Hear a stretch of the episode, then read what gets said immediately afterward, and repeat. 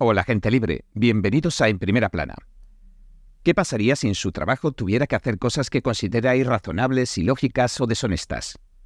Si el propio gobierno le forzara a hacer cosas que atentan contra la esencia de su labor y de sus principios. Una labor para la que se ha estado preparando y lleva formándose toda una vida. Aún más, ¿qué pasaría si considera que esas acciones que le obligan a hacer pueden resultar perjudiciales para las personas que están depositando toda su confianza en usted? E incluso terrible para las futuras generaciones. ¿Se sometería a las órdenes del gobierno?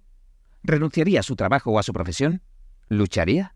Esta es la situación que están viviendo a diario muchos médicos y profesionales de la salud en Estados Unidos y en Occidente en general. Una cuestión espinosa y difícil de abordar. Bien pudiera parecer que tratar de presentar batalla contra todo un sistema establecido fuera inútil. No obstante, la historia está repleta de batallas de David contra Goliat y ahora miles de médicos de Estados Unidos han decidido unirse para tomar medidas legales contra el mandato obligatorio transgénero, como vamos a ver. Pero antes de entrar en materia, unas palabras sobre nuestro patrocinador. La VPN, Private Internet Access. Debe saber que al conectarse a las redes Wi-Fi públicas de cafeterías, centros comerciales o incluso coworking, por ejemplo, está transmitiendo muchos datos confidenciales sin ninguna privacidad. Una red privada virtual o VPN, como la que ofrece Private Internet Access, oculta sus datos. Su infraestructura de servidores de primera clase le permiten navegar desde cualquier lugar imprevisto y con garantías, con la tranquilidad de que usted y solo usted ve lo que está haciendo en Internet. Ni siquiera la propia Private Internet Access, según declara, almacena sus datos. Y esto lo han defendido incluso ante los tribunales, también es excelente para ver contenidos que están restringidos geográficamente en 91 países o en los 50 estados de Estados Unidos. Y además, basta con una sola suscripción para toda la familia y todos los dispositivos. Puede registrarse a través del enlace de la descripción piavpn.com slash en primera plana para obtener un 83% de descuento, es decir, por poco más de 2 dólares al mes. Y además obtiene 4 meses extra completamente gratis. Un artículo reciente del Epoch Times analiza este caso en profundidad. Informa de que 3.000 médicos y profesionales de la salud han demandado a la administración Biden porque no quieren verse obligados a someter a los niños a los tratamientos de la llamada afirmación de género. Esta polémica atención pediátrica incluye terapias agresivas con fármacos hormonales y operaciones de cirugía a edades bastante tempranas. Han demandado al Departamento de Salud y Servicios Humanos al HHS porque, con uno de sus mandatos obligatorios, ha ampliado el término sexo en los estatutos federales de los derechos civiles. Desde entonces se incorporó la llamada identidad de género y la orientación sexual como derechos civiles. Pero, ¿qué significa esta ampliación? Según el grupo, esta norma, entre otras cosas, fuerza a los médicos que atienden a pacientes del Medicaid o reciben financiación federal a proporcionar atención de afirmación de género a los niños que quieren hacer la llamada transición al sexo opuesto, porque ha pasado a considerarse un derecho más de los estadounidenses. Es decir, tienen que prescribirles obligatoriamente tratamientos hormonales y bloqueadores de la pubertad e incluso someterlos a intervenciones quirúrgicas, como puede ser la extirpación de los pechos en las niñas. Estos médicos que se oponen al mandato dicen estar muy preocupados. Afirman que el cambio en la norma les obliga a proporcionar ese tipo de tratamiento aunque consideren que no es algo médicamente correcto para el paciente o que vaya en contra de sus creencias religiosas. Y por esta razón, dicen que es más que inconstitucional. Por ello, la Alliance Defending Freedom, la ADF, presentó una demanda en nombre del Colegio Americano de Pediatras, de un médico ginecólogo y obstetra especializado en atención a adolescentes y de la Catholic Medical Associates.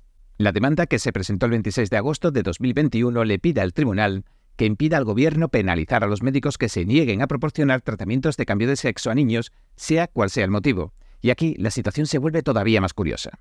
A priori el caso se ha desestimado porque el Departamento de Justicia declaró ante un tribunal inferior que respetaría el derecho constitucional de los médicos y que si no quieren proporcionar tales tratamientos, no tienen por qué hacerlo.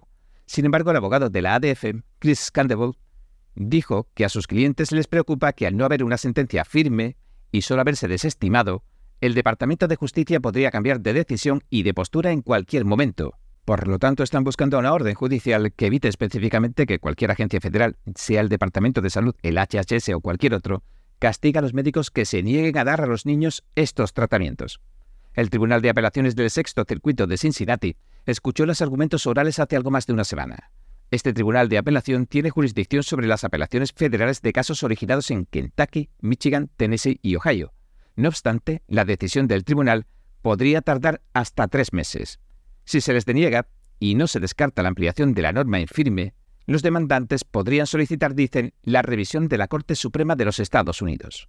Pero, ¿qué hay detrás de todo esto? ¿Cómo hemos llegado a este punto? ¿Y qué nos aguarda al final del camino? Vayamos por partes, empecemos por el principio. Este polémico mandato del Departamento de Salud de mayo de 2021 fue posible debido a que el presidente Biden emitió una orden presidencial cuatro meses antes. Y ahora, esta segunda orden, como mencionamos, amplía la interpretación del término sexo más allá de la biología de una persona y le incorpora la llamada identidad de género u orientación sexual que puede declarar una persona por sí misma. La orden del presidente Biden afirma lo siguiente. Cada persona debe ser tratada con respeto y dignidad, y debe ser capaz de vivir sin miedo, sin importar quién sea o a quién ame.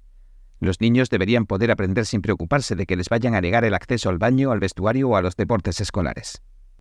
Los adultos deben poder ganarse la vida y ejercer una profesión sabiendo que no van a despedirles, degradarlos o maltratarlos por ir a casa de alguien porque su forma de vestir no se ajuste a los estereotipos basados en el sexo.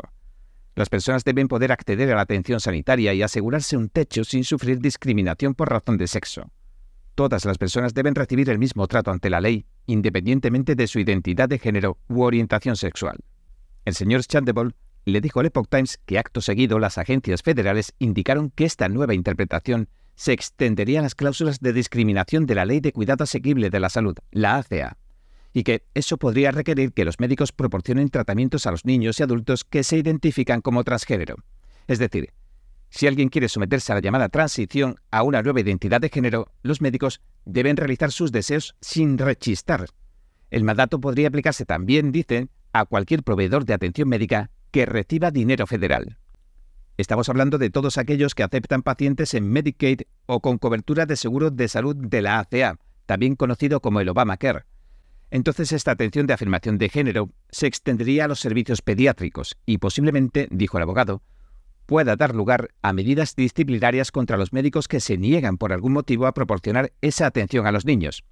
Luego el Departamento de Justicia presentó una moción el 19 de julio de 2022.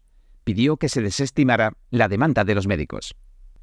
Alegó que el Departamento de Salud no había ordenado que los proveedores de atención médica realizaran todo tipo de servicios de transición de género, incluyendo aquellos que tienen objeciones religiosas. Así que, según dicen, la demanda comienza sugiriendo la falsa premisa de que este mandato dice eso. Los abogados del HHS afirman que esta moción de su interpretación de la orden ejecutiva del presidente Biden significa que la discriminación sexual se amplía a la discriminación por identidad de género. Punto y final. Pero, según escriben, esto no indica que los médicos que se oponen a proporcionar tratamientos de alteración de género, cito, entren en el ámbito de la discriminación ilegal por identidad de género y el HHS ha afirmado sistemáticamente que la ley de restauración de la libertad religiosa y otras defensas religiosas pueden oponerse caso por caso a una acusación de discriminación. Sin embargo, para el señor Standable y los médicos que representan, eso no sería suficiente, nos dijo. Fuera de la sala del tribunal, en sus declaraciones públicas, la Administración ha dado todas las indicaciones de que planean hacer cumplir este mandato de identidad de género de la manera más amplia posible. Han dado todas las indicaciones de que planean perseguir a los médicos como estos que estamos representando en este caso. El señor Shandable cita un aviso de fecha de 2 de marzo de 2022 de la Oficina de Derechos Civiles del HHS, la OCR. La notificación invita a los pacientes y padres a presentar quejas ante la OCR si sienten que se les ha negado la llamada atención de afirmación de género. El aviso reza así. Como agencia de aplicación de la ley, como agencia de aplicación de la ley, la OCR está investigando y cuando corresponda, haciendo cumplir la sección 1557 de la Ley de Cuidado de Salud Asequible, que involucran discriminación por motivos de orientación sexual e identidad de género de acuerdo con todas las leyes aplicables. Esto significa que si las personas creen que han sido discriminadas en un programa o actividad de salud que recibe asistencia financiera del HHS, pueden presentar una queja. El señor Shandable afirma que los médicos a los que representa la ADF no deberían tener que limitarse a confiar en la palabra del Departamento de Justicia y a esperar que éste no viole los derechos de los médicos. Nos dijo también. Deberíamos conseguir que un tribunal les diga que se protegen sus derechos. Nuestros médicos tienen todas las razones para temer que si dicen que no, que no van a realizar una operación de cambio de sexo, el gobierno federal trate de quitarles sus fondos federales, basándose en que la medicina se practique de forma concienzuda. Los pediatras representados en la demanda desconfían de la atención a los niños que afirma el género, por razones que van más allá de las puras convicciones personales. Por ejemplo, el doctor Quentin Van Better, pediatra y endocrinólogo pediátrico con cinco décadas de experiencia, nos dijo que había leído la vasta literatura médica que aborda todos los aspectos de este tema y que llegó a la decisión de que iba a vivir de acuerdo a su código de ética médica. Calificó de mayoritariamente selectiva las investigaciones con las que se ha corroborado la validez de los tratamientos pediátricos de alteración del sexo. En otras palabras, los investigadores llegan a conclusiones que no respaldan los datos que recopilan. Por otra parte, los que defienden que hay que ayudar a los niños a modificar todo lo relacionado con su llamada identidad de género, argumentan que gracias a estos procedimientos médicos infantiles se reduce la tasa de suicidios entre los menores que se identifican como transexuales. Y a menudo citan un estudio de 2020 que publicó la Academia Americana de Pediatría y que supuestamente establece esa relación. En 2019, un año antes, otro estudio que publicó la revista American Journal of Psychiatry estudió el mismo fenómeno y lo llamó el presunto menor riesgo de suicidio de los niños que reciben atención de afirmación de género. Y en las conclusiones de ese estudio, los investigadores sostuvieron que los niños que recibían procedimientos para modificar su sexo antes de someterse al tratamiento presentaban niveles mucho más altos de ansiedad y trastornos del estado de ánimo que los demás niños. Después de comenzar a administrarles los bloqueadores hormonales o someterlos a cirugías, a operaciones, no había que prestarles tanta atención a su ansiedad ni a su estado de ánimo. No obstante, ese estudio suscitó la ira de otros investigadores y enviaron cartas a los editores de la revista cuestionando la metodología estadística empleada en el estudio. Y el American Journal of Psychiatry publicó una corrección el 1 de agosto de 2020. Dijo, en respuesta, los autores han vuelto a analizar los datos. Los resultados no demostraron ninguna ventaja de las operaciones de cirugía en relación con las posteriores visitas ni con las recetas de atención médica relacionadas con el estado de ánimo, ni con los trastornos de ansiedad, ni con las hospitalizaciones después de los intentos de suicidio en esa comparativa. El doctor Van Meter también nos dijo al respecto lo siguiente. La validez científica en la que están basando sus protocolos de tratamiento se basa en tan poca ciencia veraz que deben cesar y descartarlos inmediatamente. El doctor Van Meter también señaló que gobiernos como el de Suecia y Noruega han cambiado últimamente su postura oficial sobre el tema, Suecia, que ha abrazado con mucha tolerancia desde siempre a la comunidad LGBT, acaba de cambiar su posición oficial sobre la atención de afirmación de género para menores. Su Junta Nacional de Salud y Bienestar afirma que los peligros superan los beneficios en este momento. En uno de sus anuncios que tradujimos decía, la incertidumbre científica y las cosas que se van conociendo hacen que la Junta Nacional de Salud y Bienestar recomiende ahora moderación en lo que respecta al tratamiento hormonal. La Agencia Sueca de Evaluación de Tecnologías Sanitarias y Evaluación de Servicios Sociales ha creado una revisión bibliográfica en la que se han revisado todos los estudios relevantes sobre el efecto y la seguridad de los tratamientos hormonales. Luego, la agencia escribió que parece que aún no es posible extraer conclusiones definitivas sobre el efecto y la seguridad de los tratamientos basándose en pruebas científicas. El anuncio citaba al jefe del Departamento de la Junta Nacional de Salud, Thomas Linden, que decía lo siguiente. La conclusión es que se han adquirido muy pocos conocimientos sobre los efectos y la seguridad de los tratamientos pediátricos de afirmación de género desde 2015. Cuando la Junta Nacional de Salud Sueca publicó su guía sobre la atención pediátrica de afirmación de género en 2015, enfatizó que antes de prescribir este tratamiento a los niños con la llamada disforia de género, había que de realizarse un trabajo clínico riguroso que lo justificara. Cuando la Junta Nacional de Salud Sueca publicó su guía sobre la atención pediátrica de afirmación de género en 2015, enfatizó que antes de prescribir este tratamiento a los niños con la llamada disforia de género, había de realizarse un trabajo clínico riguroso que lo justificara. ¿Y qué es esta disforia de género? Bien, según la Asociación Americana de Psiquiatría sería se refiere a la angustia psicológica que resulta de una incongruencia entre el sexo asignado al nacer y la identidad de género. Aunque la disforia de género suele comenzar en la infancia, algunas personas pueden no sufrirla hasta después de la pubertad o mucho más tarde. La agencia sueca escribió que en siete años ningún trabajo clínico ha logrado justificar en realidad la validez de estos tratamientos. El informe de la Junta Nacional de Salud indicó que tras recopilar los estudios sobre la identidad de género y el inicio y la interrupción del tratamiento, no es posible determinar lo habitual que resulta que las personas que se someten a un tratamiento de afirmación de género acaben cambiando de opinión sobre su identidad de género, cancelen el tratamiento o se arrepientan de algún modo.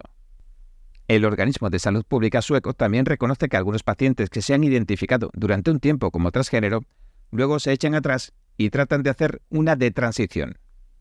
El señor Linden también advirtió que el grupo de personas que se ha arrepentido o que ha cancelado el tratamiento sufre el riesgo de que el tratamiento le haya empeorado su salud o su calidad de vida. Basándose en la investigación, la conclusión general del NBHW, la Junta Nacional de Salud y Bienestar sueca, es que los riesgos del tratamiento hormonal inhibidor de la pubertad y de afirmación del género para los menores de 18 años superan actualmente en su conjunto los posibles beneficios para el grupo. El Consejo sueco ahora recomienda tan solo la alteración pediátrica del sexo. El Consejo sueco ahora recomienda tan solo la alteración infantil del sexo en casos únicos. Sigue insistiendo en la importancia de tomarse en serio la disforia de género y dar a los niños tratamiento psiquiátrico y atención para la prevención del suicidio mientras se determina, mientras se dilucida, el mejor plan de tratamiento a largo plazo. Llegado a este punto surge una pregunta o varias, pero una se hace bien patente. ¿Estamos hablando de ciencia o de ideología?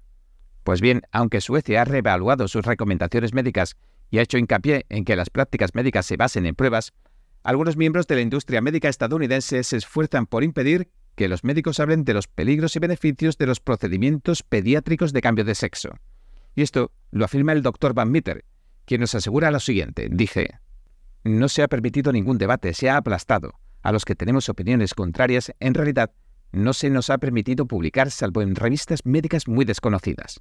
El especialista infantil también nos dijo que algunos médicos e investigadores, con opiniones indecisas sobre el tema de la atención pediátrica de afirmación de género, tienen miedo de cuestionarla por temor a perder sus puestos de trabajo, su capacidad para publicar investigaciones y, en esencia, sus carreras. Y añadió, en este momento las revistas están de acuerdo con esta postura. Es aterrador que la ideología se imponga a la ciencia. Esto no debería ocurrir.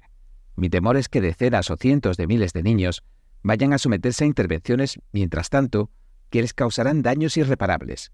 Mi corazón está con esas familias. La mayoría de los niños van al lugar equivocado y se les hacen cosas equivocadas. También afirma que muchos niños que se identifican como transexuales están sufriendo crisis de salud mental pasajeras temporales, por eso dice es importante proporcionarles una atención compasiva a quienes sufren de esta incongruencia entre su identidad de género y su sexo biológico.